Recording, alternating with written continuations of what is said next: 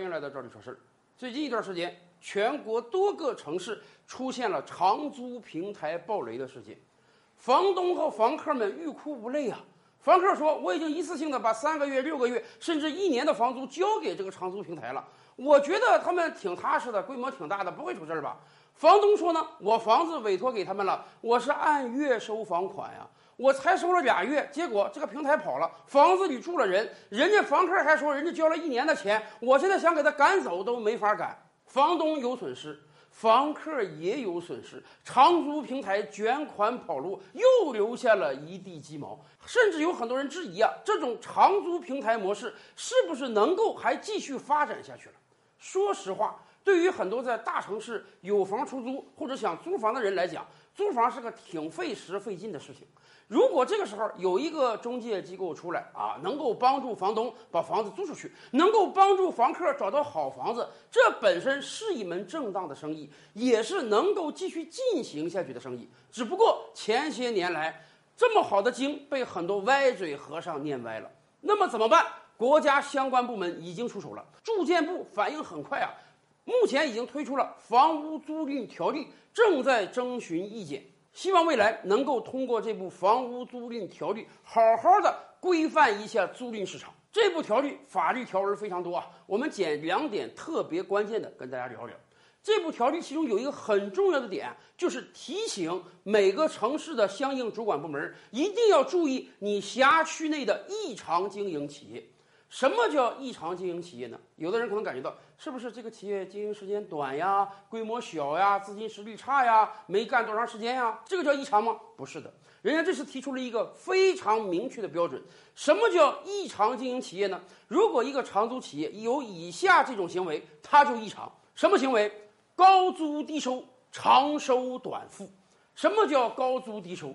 正常，所有做过生意的人都知道，我作为一个中介来讲，我挣钱很简单，我低收高卖，我两千块钱一个月把房子收上来，两千五一个月把房子租出去，我挣差价，这是他合理合法的收入来源。而长久以来，很多长租企业搞的是相反的事儿，这个房子三千块钱收进来，两千五租给消费者。这简直是在做慈善啊！是的，当你以为他是在做慈善的时候，人家的算盘打得比我们精得多呀。长租企业就是要用这种高收低租的手法来迅速的占领市场，而且人家还跟着第二招，长收短付。什么意思？我跟租客啊一次性收六个月、十二个月的租金，我给房东呢是每个月每个月给。这样很短的时间内，一方面迅速的占领了大量的市场，另一方面手里拿到了大量的资金。也就是说，他们是在拿租客的钱来做这个赔本的生意。当这个雪球越滚越大的时候，他们手里的钱一定是越来越多的。所以，短时间内他们不担心资金链崩盘。他们期待着有一天啊，这个规模优势能够转化为垄断优势。那个时候，他们在变高收低租为低收高租。可是，如果你雪球不能进一步滚大呢？如果你的规模不能迅速扩大呢？那么对不起，你手中的资金就会越来越少。然后有一天，他会突然发现资金链断裂，就只能卷铺盖走人。所以啊，住建部这次很明确。